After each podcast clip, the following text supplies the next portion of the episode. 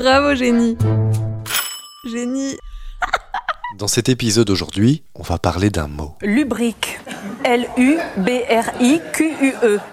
Non, non, non, on va pas commencer, rien à voir, c'est un tout petit mot. Vraiment, on a à peine commencé à le dire qu'il est déjà terminé. Un mot qui ne signifie qu'une chose, mais qui peut pourtant avoir plusieurs sens selon l'intonation de la personne qui le prononce. Il est tellement petit qu'il n'a même que deux lettres, comme euh, je, ou tu, ou a, ou et, ou oh, ou ou.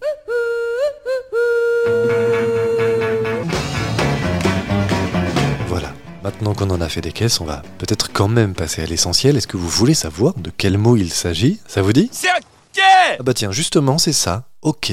Deux petites lettres qui peuvent tout changer et qu'on a toujours utilisées, même si finalement on n'a jamais trop su d'où ça venait. Bon, soyons honnêtes, on ne s'est jamais trop posé la question non plus. hein. En tout cas, jusqu'à aujourd'hui.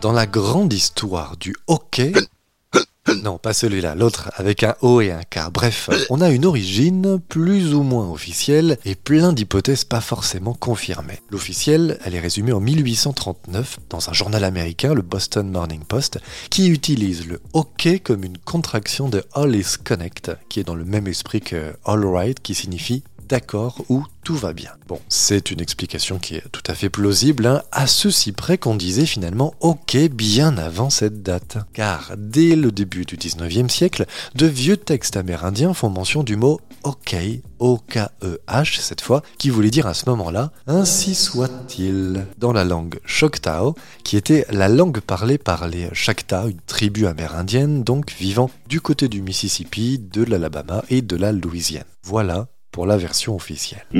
Sauf que s'arrêter là, ce serait beaucoup trop simple, oui, car derrière l'explication officielle, on a aussi quatre légendes urbaines sur les origines du hockey. Par exemple, hockey pourrait aussi venir du grec moderne olakala, qui signifie tout bien, tout va bien, et qui était utilisé au 19e et au 20e siècle par des ouvriers grecs qui avaient été embauchés aux États-Unis pour poser des rails de chemin de fer, et qui gravaient ces deux lettres O et K entre les rails pour bien s'assurer que les rails étaient fixés. Une autre hypothèse veut que hockey soit l'inverse de KO en anglais. KO ça veut dire knockout dans la boxe notamment, donc l'inverse de KO, ok, c'est donc que tout va bien.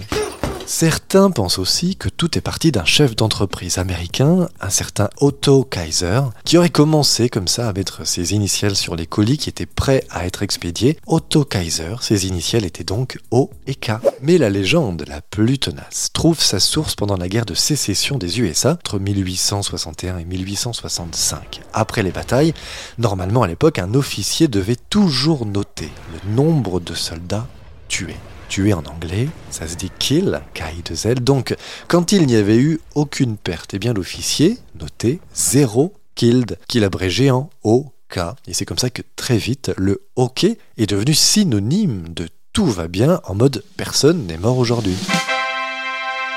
Ok, Google. Et voilà, à vous de choisir votre origine préférée maintenant, mais d'ici là, merci de nous avoir suivis et surtout, à très vite les génies.